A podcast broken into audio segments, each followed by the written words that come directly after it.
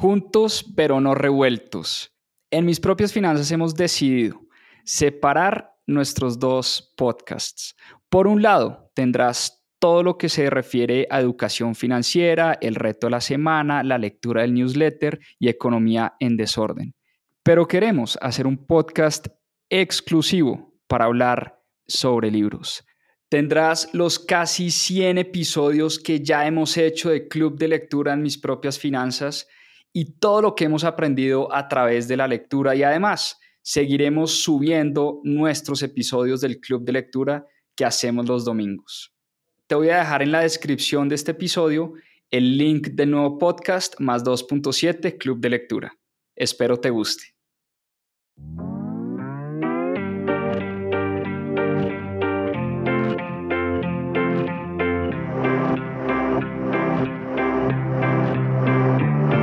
Hola, mi nombre es Juan Pablo Zuluaga, soy cofundador de Mis Propias Finanzas y quiero darles la bienvenida a Más 2.7, nuestro club de lectura. Durante 52 semanas leímos un libro todas las semanas y en este club de lectura van a encontrar la conversación de todo lo que aprendimos a través de la lectura. ¿Por qué más 2.7? En la región se leen menos de 2.7 libros al año y es una estadística que queremos combatir. Disfruten esta conversación y este aprendizaje que tuvimos a través de los libros. Bienvenidos. Bueno, muy bien, muy buenas noches. Parece que ya estamos. Muchísimas gracias a los que ya se conectan. Vamos hoy nuevamente con un nuevo capítulo, un nuevo episodio del Club de Lectura de mis propias finanzas. Para los que se conectan todos los domingos, Nuevamente, bienvenidos. Muchísimas gracias por conectarse a esta cita dominguera donde hablamos de libros, hablamos de emprendimiento, hablamos de finanzas, hablamos de productividad, todo a través de la lectura y a través de los libros. Hoy estamos con el uniforme del Club de Lectura de MPF, que es esta camiseta que me regaló la librería Books. Nadie lee, y para los que se conectan por primera vez, pues supremamente bienvenidos, felices de que, feliz de que estén acá compartiendo con nosotros. Este es un espacio donde todos los libros, y ya lo venimos haciendo durante más de, creo que vamos llegando a los 80 domingos, donde nos hemos conectado, increíble, 80, más de 80 libros hemos leído en el club de lectura de mis propias finanzas. Hoy vamos con un libro más y por eso muy bienvenidas las personas que se conectan por primera vez a este club de lectura. Hoy vamos a hablar de un libro que creo que es muy importante para las épocas de hoy, un libro que cae como anillo al dedo para personas despistadas, desconcentradas, adictas al celular, dispersas, a los multitaskers como yo, Creo que nos cabe muy bien este libro de Cal Newport. Hoy vamos a hablar de este libro que se llama Céntrate o Deep Work en inglés. Este no lo tengo en físico, este lo leí em, en el Kindle. Y vamos a estar hablando del trabajo de Cal Newport porque me parece muy importante para las épocas de hoy. Muy importante hoy en día que estamos viviendo, eh, creo que una pandemia de distracción, una cosa terrible eh, en términos de falta de foco y falta de productividad. Y por eso creo que es un libro que nos puede servir a muchas personas.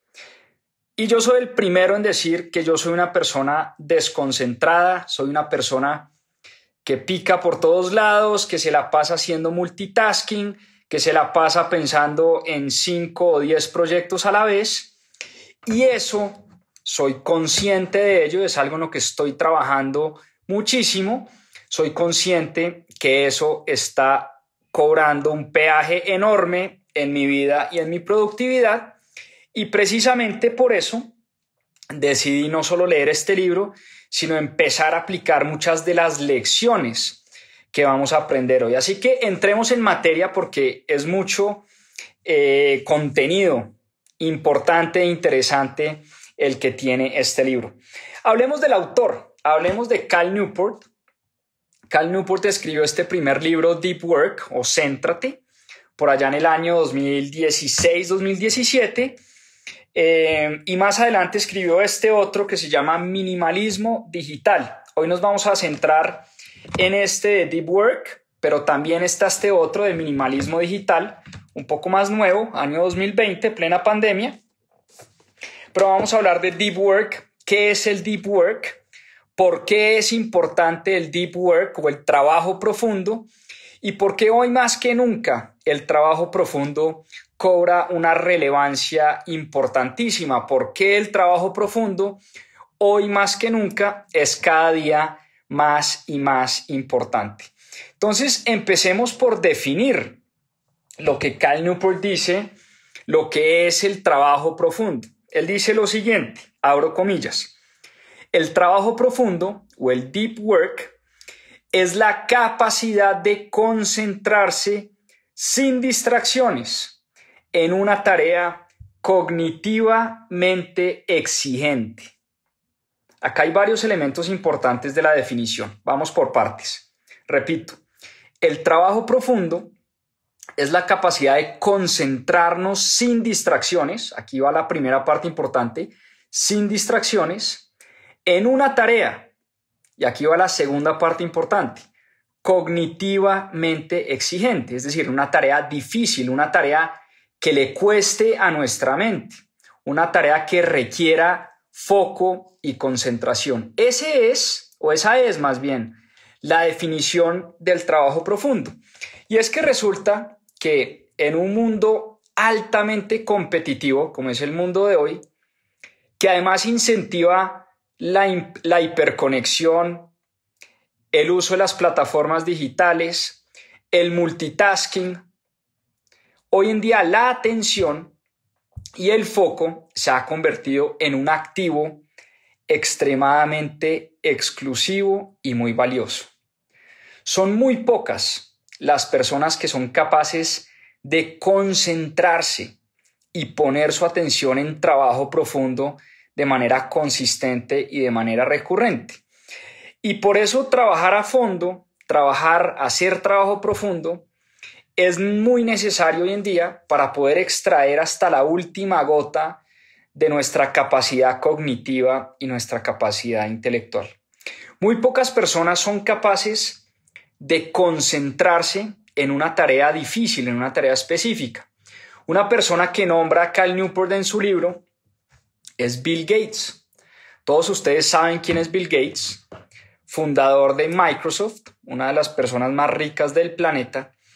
Y Bill Gates se ha caracterizado primero por ser una persona muy concentrada, pero no sé si ustedes alguna vez vieron el documental de Bill Gates, donde el hombre destina una semana al año solo para pensar.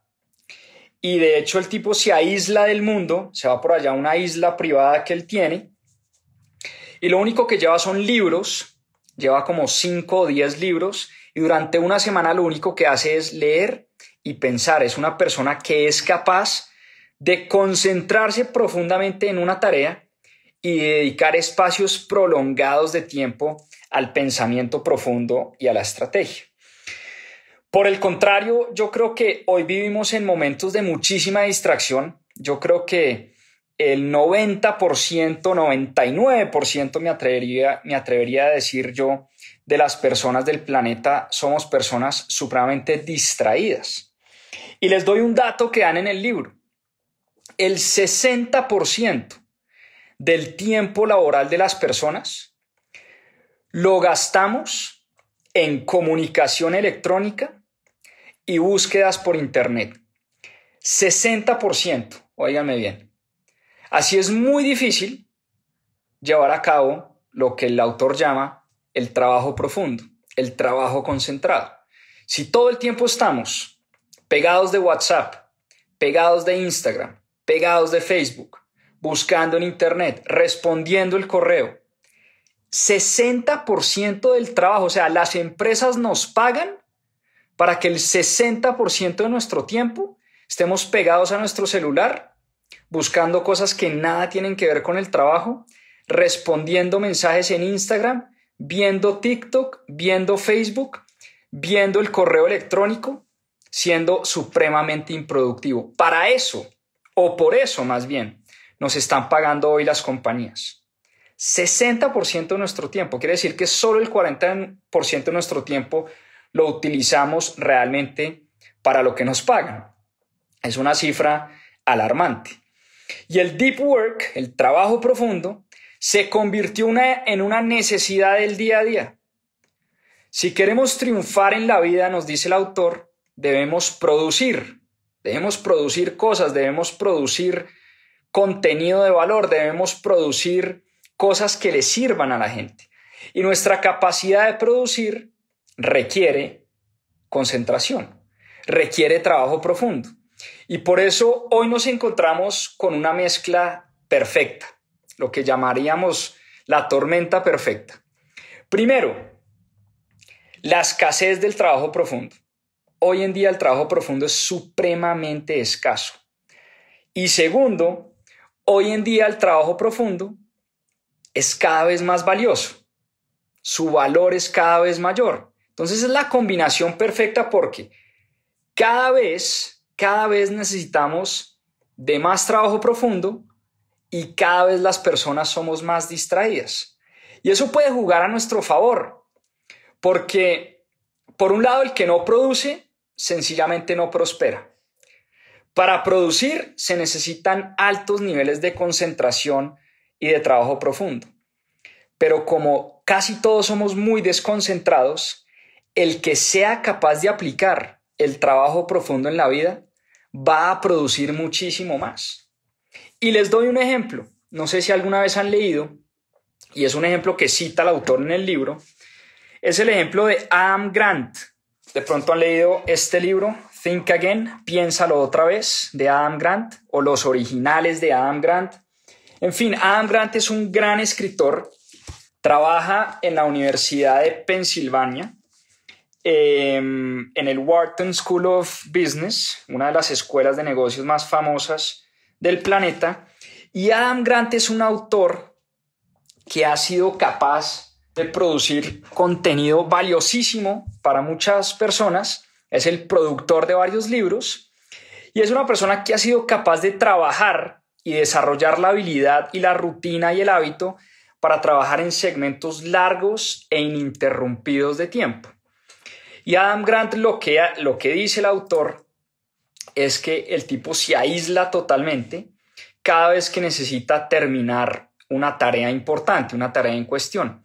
Y para Adam Grant, el trabajo de alta calidad tiene una ecuación muy sencilla. Sencilla, digamos que en el papel, mucho más difícil de aplicar. La ecuación es la siguiente para que tomen nota. Trabajo de altísima calidad es igual a el tiempo invertido en ese trabajo, el tiempo invertido, por la intensidad de la concentración en la que invertimos ese tiempo. Entonces es una combinación entre el tiempo que yo le dedico a un trabajo específico y la intensidad de la concentración. Por ahí hablaban de las 10.000 horas de trabajo del famoso autor Malcolm Gladwell. No sé si han leído eh, Outliers de Malcolm Gladwell, los fueras de serie de Malcolm Gladwell. Eh, pues resulta que Malcolm Gladwell habla en su libro de una ecuación, una ecuación sencilla. El que es capaz de dedicar 10.000 horas de trabajo a una tarea específica, a jugar básquetbol, a escribir, a leer, a una tarea puntual puede llegar a convertirse en un experto, 10.000 horas de trabajo. Pero Cal Newport va un poquito más allá. Dice, esto no se trata solamente de 10.000 horas de trabajo, se trata de 10.000 horas de práctica deliberada. Y la práctica deliberada requiere trabajo profundo. Entonces, la tesis de Cal Newport en este libro es que una vida de deep work, una vida de trabajo profundo no solo puede ser muy lucrativa, sino que también es una vida muy bien vivida. Las personas que son capaces de dedicarle espacio mental y tiempo al trabajo concentrado y al deep work son las personas que pueden llegar a dedicar la mayor parte de su tiempo a las cosas que más importan en la vida. Entonces la gran pregunta es, porque ya hablamos de qué es el trabajo profundo y también, también hablamos de por qué es importante el trabajo profundo. Ya dijimos que es muy escaso en esta era, en la era de la distracción, y por ende las personas que logren hacer trabajo profundo van a ser personas que conviertan esa concentración y ese deep work en su mayor ventaja competitiva. O sea, es muy importante, ya hablamos de qué es y por qué es importante. Ahora la pregunta es cómo aplicamos las lecciones de este libro. ¿Cómo aplicamos las lecciones de trabajo profundo? Y Cal Newport nos habla de cuatro reglas principales del trabajo profundo para los que tienen papel y lápiz, para los que tienen un cuaderno a la mano. Súper recomendado sacar el cuaderno y anotar. Recuerden que cuando uno anota lo que oye, se acuerda muchísimo más. Entonces, papel y lápiz a la mano porque vamos con las cuatro reglas del trabajo profundo. La regla número uno de el trabajo profundo, y valga la redundancia, la regla número uno es trabajar con profundidad. Ya voy a explicar a qué se refiere el autor con esto, pero empecemos por decir que trabajar con profundidad requiere de unas cosas importantes. Primero, para trabajar con profundidad requerimos crear rutinas y rituales para mantenernos en un estado de concentración ininterrumpida. Rutinas y rituales. Y esas rutinas y esos rituales deben tener unos procesos y unas reglas muy definidas. Entonces, Kyle Newport dice que ayuda muchísimo cuando uno va a entrar en trabajo profundo, entrar en deep work, enviarle unas señales al cerebro súper claras, que el cerebro entienda que vamos a entrar en trabajo profundo. Por ejemplo, él dice, si vas a escribir un capítulo de un libro que estás escribiendo, entonces vas a dedicar una hora de trabajo profundo a ese capítulo de ese libro. Él dice, siéntate en la misma silla, tómate el mismo café que te tomas siempre, hazlo, trata de hacerlo a la misma hora obviamente en la medida en que se pueda, porque eso le empieza a mandar señales al cerebro de que estamos entrando en nuestro ritual de trabajo profundo. Estamos entrando en una rutina muy clara. Y eso sirve para muchos aspectos de la vida. Sirve, por ejemplo, con el ejercicio. Cuando uno le envía al cuerpo todos los días, de lunes a domingo, una señal de que a las 5 de la mañana es hora de levantarse, casi que el cuerpo llega un momento donde no necesita despertador. El cuerpo ya sabe que a las 5 de la mañana se activa. El cuerpo ya sabe, por más de que duela y por más pereza que dé, el cuerpo sabe que cuando le enviamos una señal de ponernos los tenis, pararnos de la cama, tomar agua con limón, qué sé yo, ya empezamos a desarrollar unos hábitos y unos rituales todo el tiempo y eso pasa también con el trabajo profundo. Y eso ayuda también a eliminar un montón de obligaciones superficiales. Ya vamos a hablar de las obligaciones superficiales o las tareas del día a día que no son trabajo profundo. Y por eso una de las recomendaciones para entrar en modo trabajo profundo, nos dice el autor, es la de diseñar el día, ojo con esto, diseñar el día alrededor de porciones del día claras y definidas donde yo voy a establecer mi tiempo de trabajo profundo. ¿Listo? Entonces, uno diseña su calendario alrededor del bloque del día donde va a hacer el trabajo profundo y el trabajo concentrado. Y el resto del día hace todo lo demás. Porque no quiere decir que uno va a estar 24 horas concentrado y haciendo trabajo profundo. Por supuesto, eso es imposible. La mente humana no está diseñada para pasar largas horas de concentración. La mente humana está hoy en día incluso mucho más dispersa de lo que estaba hace unos años, eso gracias a la tecnología, redes sociales, el correo, el email, el WhatsApp, etc. Pero por eso nosotros debemos diseñar nuestra semana y nuestro calendario alrededor de las horas de trabajo profundo. Entonces, desde ya, tomen nota, van a diseñar un espacio, una porción definida de trabajo profundo en su día. Y el resto del día para hacer las demás cosas. ¿Listo? Y acá, pues el autor cita eh, varios libros, varios métodos. Hay un método que se llama el método de la cadena, que literal, como una cadena, uno trata de no romperla. ¿Y cuál es el método de la cadena? Es muy sencillo. Es tener un calendario donde yo voy poniendo una X cada vez que hago trabajo profundo. O yo voy poniendo una X, eso pasa mucho cuando uno se pone una meta de eh, empezar a hacer ejercicio. Entonces, uno hace ejercicio el lunes, uno pone la X en el lunes. Uno hace ejercicio el martes, uno pone la X en el martes. Ejercicio el miércoles, X en el miércoles. Y de esa manera, la mente empieza a ver una cadena, una cadena que no quiere que se rompa. Entonces uno se levanta el jueves y cuando ve que ya lleva tres días seguidos haciendo ejercicio y con la X marcada en rojo en su calendario, uno no quiere romper esa cadena. Entonces, ese método de la cadena mentalmente es muy poderoso porque nos ayuda a desarrollar esos hábitos y esa consistencia. También está el método bimodal, que es lo que Cal Newport llama el método bimodal. ¿Cuál es el método bimodal? Él dice, mire, destine espacios de trabajo profundo, pero también dese espacios para la desconcentración. Póngase espacios en su calendario para ver WhatsApp, para responder correos, para hablar con sus amigos, para estar completamente disperso y desconcentrado. La mente también necesita ese aire de desconcentración. Y después usted vuelve nuevamente al trabajo profundo. Y hay un método muy conocido que se llama el método Pomodoro.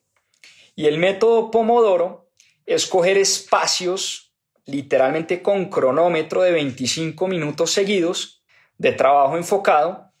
Y a los 25 minutos, cuando suene el cronómetro o suene la alarma, vamos a parar, nos vamos a parar de la silla, vamos a estirar, vamos a hacer una pausa activa, vamos a salir a dar una vuelta al parque, vamos a hacer 10 jumping jacks o lo que sea, eh, vamos a hacer mejor dicho, nada que tenga que ver con trabajo concentrado y trabajo difícil. Y eso se llama el método Pomodoro. 25 minutos mínimo de trabajo concentrado seguido de 5, 10 o 15 minutos de desconcentración, de estiramiento, de caminata, de respiración, de hablar con los amigos, de responder WhatsApp, de ver redes sociales. Y así sucesivamente uno va estructurando el día alrededor de distintos pomodoros, porque se necesitan estos periodos de inactividad. Se necesitan estos periodos literalmente de uno no hacer nada, de uno estar en la naturaleza, salir a caminar, sacar el perro, ir al gimnasio, estudiar, una pausa activa. La mente necesita de espacios de total desconcentración, total dispersión y total descanso. Nadie es capaz de sostener trabajo profundo por largas horas de tiempo. Esto requiere mucho entrenamiento. Personas de pronto como Adam Grant podrán hacerlo dos horas, tres horas, cuatro horas seguidas, pero llega un momento donde también se les quema el cerebro, tienen que pararse, tienen que descansar, tienen que respirar, hacer otras cosas.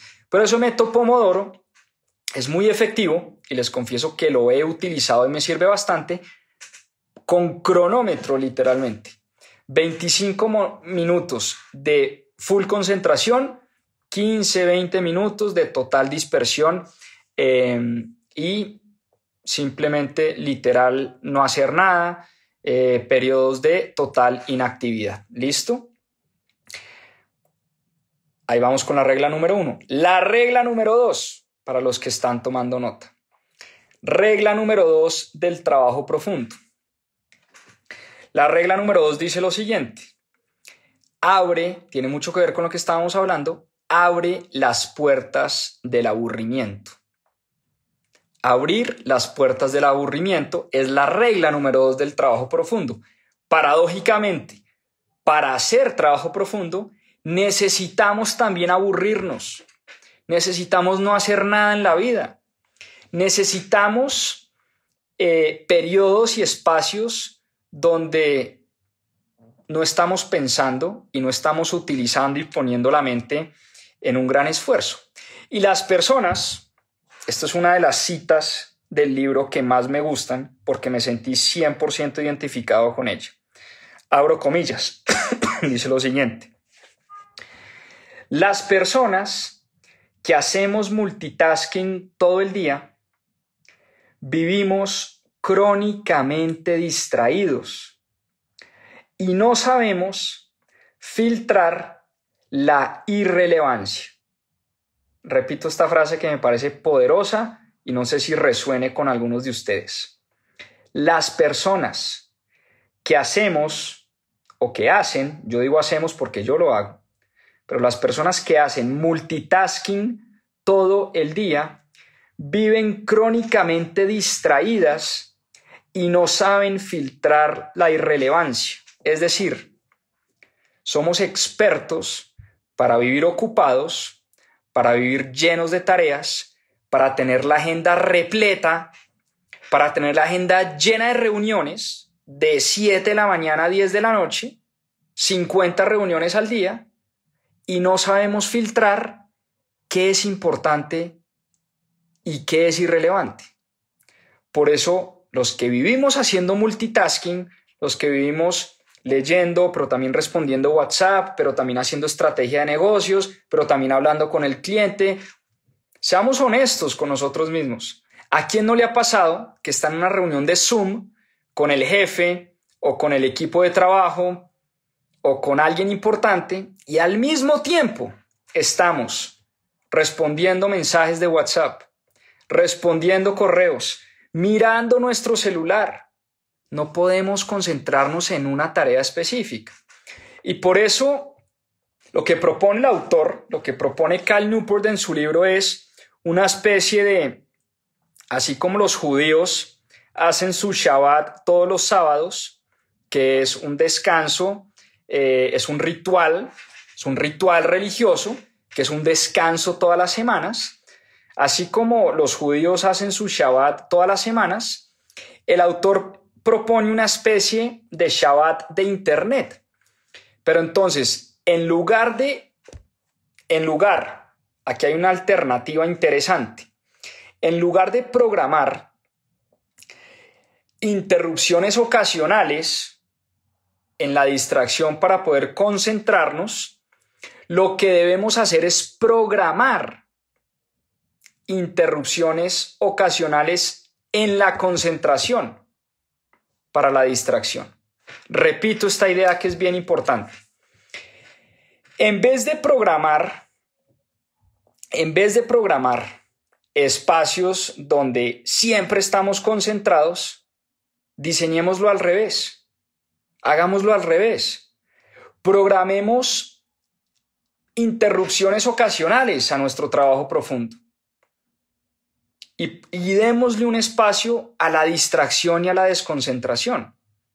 Entonces yo voy a programar en mi agenda un espacio para la distracción literalmente, para responder correos, para responder mis mensajes de WhatsApp, para hablar con el equipo de trabajo, para llamar a un amigo, para salir a tomarme un café, programar en el calendario espacios de distracción.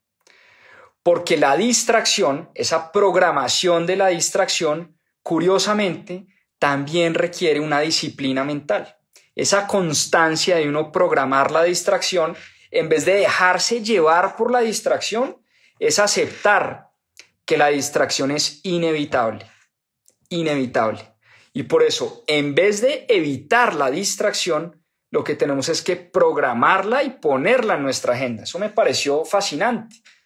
Me pareció muy importante lo que plantea el autor. Es programar espacios dentro de la agenda para distraerme, para no hacer nada, para permitirle a mi mente responder WhatsApp, entrar a TikTok, ver Instagram, llamar a mis amigos, salir a tomarme un café.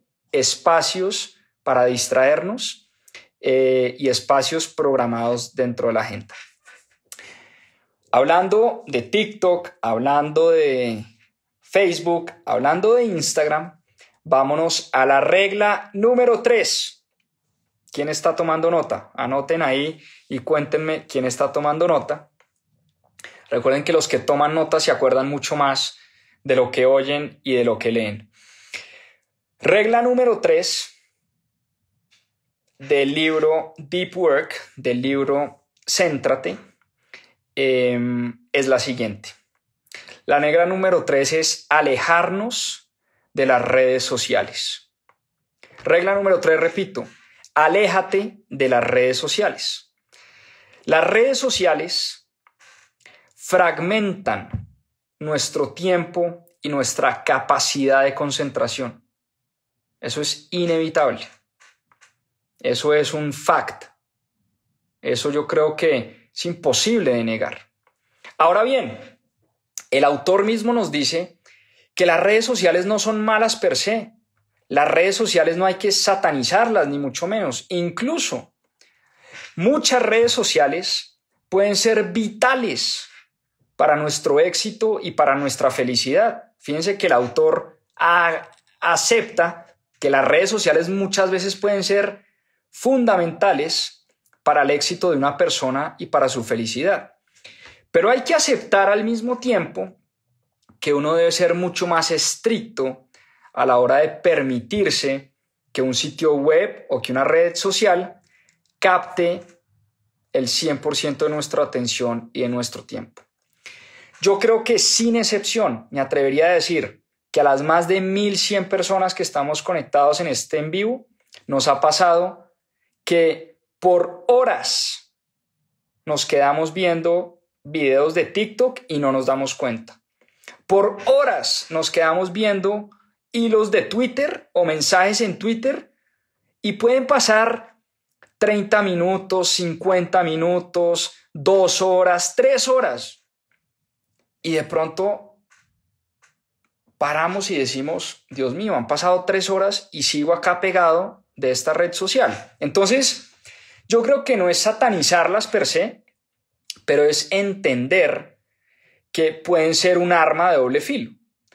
Por eso hay que adoptar las herramientas, en este caso las redes sociales, solo si el impacto positivo de las redes sociales supera el impacto negativo con las redes sociales. Por eso esto requiere de mucha práctica y de mucha experimentación, nos dice el autor. Y la pregunta que nos vamos a hacer es la siguiente. La pregunta que nos vamos a hacer es la siguiente. En los últimos 30 días, ¿será que mi último mes o mis últimos 30 días hubieran sido mejores si hubiéramos dejado de usar las redes sociales con tanta frecuencia? Háganse esa pregunta. La respuesta no necesariamente tiene que ser sí, la respuesta puede ser no. De pronto la respuesta es, oiga, no, gracias a las redes sociales en mis últimos 30 días conocí a un gran autor, conocí a un gran mentor de mi vida, conocí a un compañero y a un socio de trabajo y de emprendimiento, conocí a un futuro inversionista. Entonces puede funcionar para bien o para mal. Pero hagámonos esa pregunta. Si nuestros últimos 30 días fueron mejores por haber usado las redes sociales, quiere decir que las estamos usando para lo que se tienen que usar. Para educarnos, a mí me encanta, por ejemplo, una de mis redes sociales favoritas es YouTube. A mí me fascina educarme a través de YouTube. Yo creo que YouTube es la universidad gratuita más potente del planeta. Todo está en YouTube. Yo soy un altísimo consumidor de YouTube. Consumo muchísimos videos de YouTube. Ahora bien, también consumo mucha cosa que no me aporta. Entonces, yo lo que trato en lo posible es minimizar lo que no me aporta y aumentar lo que sí creo que me está aportando. Entonces, la pregunta tal vez, es, ¿qué tanto nos están afectando las redes sociales para bien o para mal? Porque lo que sí no podemos negar, y de esto se han encargado las compañías dueñas de las redes sociales, es que son altamente adictivas. Entonces, ¿es una buena adicción o es una mala adicción? ¿Es una adicción que estamos utilizando a nuestro favor o por el contrario es una adicción sumamente peligrosa como la gran mayoría de las adicciones que hay en este planeta. Esa es la regla número tres. Y por último, la regla número cuatro. Ahora sí, es la siguiente. Elimina lo superficial. Elimina lo superficial. Regla número cuatro. Porque nosotros, nos dice el autor, debemos y podemos ser conscientes del tiempo que estamos, de cómo estamos utilizando el tiempo fuera del trabajo. Aquí vamos a asumir que todos tenemos un trabajo, un trabajo de tiempo completo, un trabajo de, qué sé yo, 8 de la mañana a 6 de la tarde o a 7 de la noche. Pero nosotros sí podemos hacer un uso consciente. Muchas veces no manejamos nuestro tiempo dentro del trabajo. A veces tenemos jefes, a veces tenemos tareas que son inevitables, a veces nos ponen a hacer cosas que nosotros no controlamos. Eso es, pues, el trabajo normal de, no sé, la gran mayoría de los seres humanos. Pero dicho esto, todos tenemos un tiempo fuera del trabajo. Y lo que sí podemos hacer es ser conscientes de cómo estamos utilizando ese tiempo fuera del trabajo. Y aquí otra pregunta. ¿Qué estamos haciendo con las horas donde no trabajamos? Cuéntenme por un segundo, ¿qué estamos haciendo con el tiempo y con las horas donde no estamos, donde no estamos trabajando? Porque lo que nos propone el autor es que hay que pensar y hay que reenfocar mucho más, mucho más el uso de nuestro tiempo libre. ¿En qué estamos gastando nuestro tiempo libre? Miren, yo les cuento una anécdota personal. Caro y yo, un día nos pusimos a hacer un ejercicio del tiempo libre, del inventario del tiempo. Y es un ejercicio eh, guiado y sugerido por un otro autor llamado Tim Ferriss, Timothy Ferris, autor de varios libros, uno de los más famosos, La Semana Laboral de Cuatro Horas. Y en ese libro Tim Ferriss habla del inventario del tiempo. Y es literalmente sentarse a escribir. ¿Qué estamos haciendo desde que nos levantamos hasta que empezamos a trabajar? ¿Qué estamos haciendo desde que llegamos de trabajar hasta que nos acostamos? qué sé yo, de 7 de la noche a 10, 11 de la noche. ¿Qué estamos haciendo los sábados? ¿Qué estamos haciendo los domingos? ¿Y qué estamos haciendo los días festivos? Porque nosotros pasamos gran parte de nuestro día en piloto automático.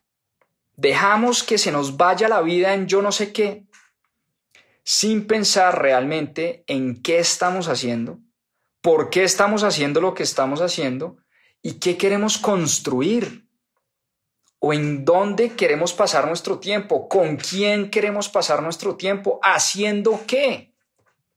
Esas son preguntas que poco nos hacemos. Y por eso vivimos en piloto automático y la vida nos va llevando. Trabajamos, llegamos a la casa, vemos Netflix, nos acostamos, trabajamos, llegamos a la casa, vemos TikTok, nos acostamos, trabajamos eh, el fin de semana, hacemos ejercicio, vemos fútbol, eh, vemos Netflix, vemos series, nos acostamos y vamos en piloto automático, produciendo muy poco, construyendo muy poco y generando muy poco valor. Por eso, la solución a este problema, digo yo, del piloto automático es planear muy bien el día. Y una ventaja de planear el día es que podemos determinar cuánto tiempo vamos a dedicar a las actividades superficiales, que son importantes. Yo no digo que, que ver Netflix no sea divertido de vez en cuando, yo no digo que ver un par de videos divertidos de TikTok no sea chévere e importante. A mí me encanta el fútbol, de vez en cuando también veo un par de partidos de fútbol, porque no? Es una de mis grandes pasiones. Pero cuando planeamos nuestro día, tomamos la rienda de nuestra agenda, de nuestro calendario y podemos definir cuánto tiempo le vamos a dedicar a las actividades superficiales, esas que llama el autor actividades superficiales, actividades que no requieren de trabajo profundo. Ver un partido de fútbol no requiere trabajo profundo. Sacar a caminar al perro no requiere de trabajo profundo. Eh, ver videos de TikTok no requiere trabajo profundo. Eso es lo que el autor llama actividades superficiales. Y aquí hay un tema muy importante, y es que planear no significa ser supremamente rígido e inflexible. Por el contrario, la flexibilidad mental es importantísima en el trabajo profundo. Por una cosa clave, y es que el día, el día nunca sale como nosotros lo planeamos, nunca. Uno siempre planea su semana y la semana nunca sale como uno la planea. Pero no por eso quiere decir que planear la semana sea una mala idea. Tampoco nos vayamos al extremo de decir, yo para qué planeo mi semana si la semana nunca sale como yo la planeé. No. Hay que tener flexibilidad mental para, para entender que la semana no va a salir como la planeamos. Pero dicho esto, si empezamos a tomar las riendas de nuestra semana, vamos a tomar las riendas de nuestro tiempo. Al final esto se trata de tomar el control de nuestro tiempo y dedicarlo para las cosas que más queremos hacer, con las personas que más queremos y más amamos, y haciendo las cosas que más nos gustan y más nos apasionan. Por eso la palabra más, más peligrosa de la productividad y del deep work, nos dice Cal Newport, es la palabra sí. Cuando le decimos que sí a todo, estamos violando el principio número uno de la productividad y del trabajo profundo.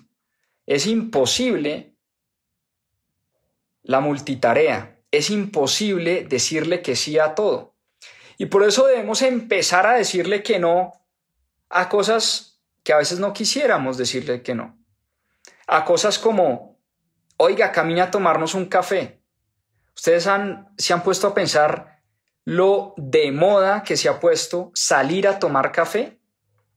¿Cuántos cafés no le proponen a uno a la semana? Al día, oiga, vámonos a tomar un café, vámonos a tomar un café, vámonos a tomar un café. Y si uno a la semana se está tomando siete cafés con siete personas diferentes y las siete personas te proponen un negocio, te proponen una idea, te proponen algo interesante, por más interesante que sea, es imposible, es imposible dedicarle tiempo a todo.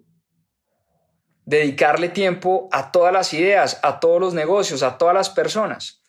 Entonces tenemos que empezar a decirle que no a cosas como tomarnos un café, a cosas como participar en una conferencia o en una llamada de Zoom. Ustedes han visto que en el trabajo ahora a uno lo citan y ni siquiera a uno le preguntan.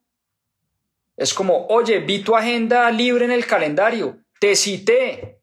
Y yo digo, Dios mío, ¿qué es esto? O sea, como si la agenda de uno dependiera o, estuviera eh, en manos de 20 personas del trabajo. Entonces, las personas del trabajo hoy, que podemos ver el Google Calendar de nuestros compañeros de trabajo, a uno lo van citando por derecha, pues como si nada. ¿no? Entonces, no, te cité a esta reunión porque vi que tenías un espacio en tu agenda.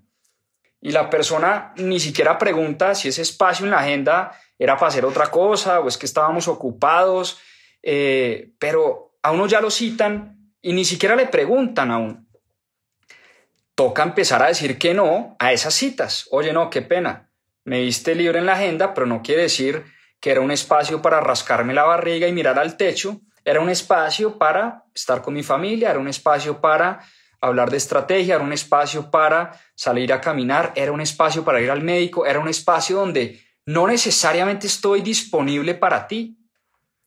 Y con toda la decencia del mundo, con todo el respeto del mundo, uno tiene que empezar a decirle que no a ese tipo de cosas. Porque a uno lo empiezan a invitar a 50 reuniones al día y yo creo que todos en el trabajo sin excepción, hoy en día sufrimos de reunión cities. Todos en el trabajo, yo, yo estoy impactado. Yo trabajaba en WeWork hasta la semana pasada. WeWork es un espacio de coworking, oficinas compartidas. Y vivo impactado con la cantidad de reuniones de Zoom que tienen las personas. O sea, es simplemente ver alrededor. El 99% de las personas metidas en un Zoom, metidas en un Google Meets, metidas en un Teams, hablando yo no sé de qué. Todo el día la gente vive en Zoom, es impresionante, es impresionante la cantidad de reuniones y de teleconferencias. Yo creo que eso nos está afectando muchísimo y por eso ya para la conclusión, para empezar a cerrar, fíjense que el trabajo profundo y la concentración es supremamente escaso hoy en día, pero se puede convertir en una de nuestras mayores ventajas competitivas. Si uno ve que todo el mundo en WeWork está perdiendo su tiempo en reuniones de Zoom, ¿se imaginan lo mucho más productivo que uno puede llegar a ser si uno dedicara más tiempo al trabajo profundo? ¿Cuánto más pudiera llegar a producir uno, pudiera llegar a producir la organización donde uno trabaja si existiera una política de deep work, de trabajo profundo, de trabajo concentrado? En vez de una política de vamos a reunirnos 15 veces en el día, reuniones de una hora, dos horas, tres horas.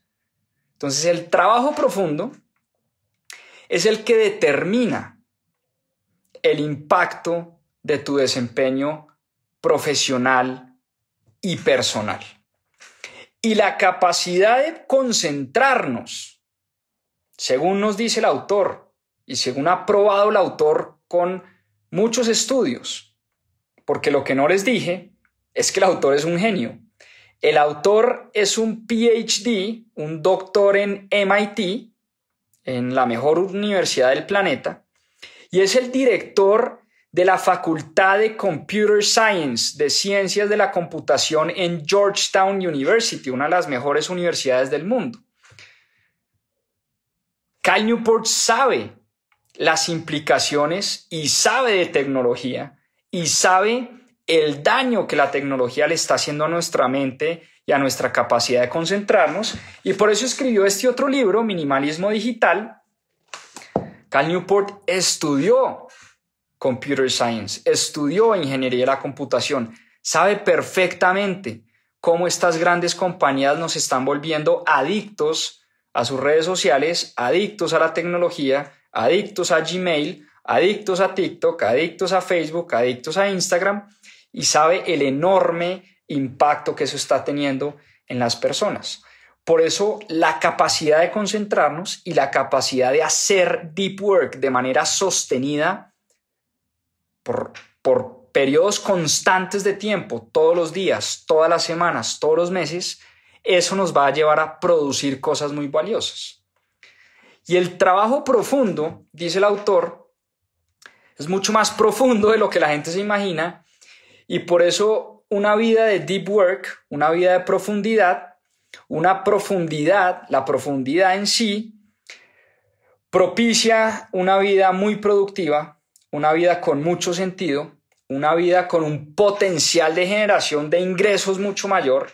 Es que cuando nos concentramos y cuando producimos trabajo valioso en periodos de tiempos concentrados, la probabilidad de hacer dinero es mucho mayor. Pero no solo eso, ni siquiera se trata solo de hacer dinero, porque claramente el dinero es una de las ventajas de las personas que trabajan de manera concentrada, como el caso de Bill Gates, el caso de eh, Adam Grant, el caso de eh, Jack Dorsey, el fundador de Twitter, que también lo cita en el libro.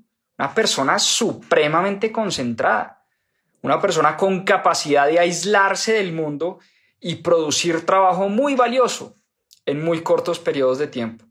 Entonces, esto de la productividad, esto del deep work, esto del trabajo profundo, tiene muchas implicaciones en nuestra vida y por eso, ya para cerrar, la invitación que les quiero hacer es que cerrando este en vivo, planeemos nuestra semana. Dejemos bloques en nuestra agenda de trabajo profundo. Yo ya lo hice y algunos que ya me conocen saben que eh, yo uso este papelito con colores y yo ya planeé toda mi semana, empezando mañana lunes. Esta semana para mí es un poco rara, es un poco sui generis, porque esta semana preciso tengo tres viajes aquí en Anaranjado. El martes voy para Boyacá, el miércoles voy para Girardot, el viernes voy para Barranquilla, el sábado estoy en Barranquilla y el domingo regreso de Barranquilla. Eso no pasa todas las semanas. Pero esta semana se me juntaron tres viajes de trabajo eh, y por eso me va a costar mucho más organizar mi agenda alrededor de trabajo profundo. Pero fíjense que pues yo uso los distintos colores. Aquí me pongo tres metas personales. Aquí me pongo tres metas profesionales, o sea, tres cosas que quiero conseguir a nivel personal, tres cosas que quiero conseguir a nivel profesional y diseño mi semana siendo consciente de que esta vaina no va a salir como yo la planeo.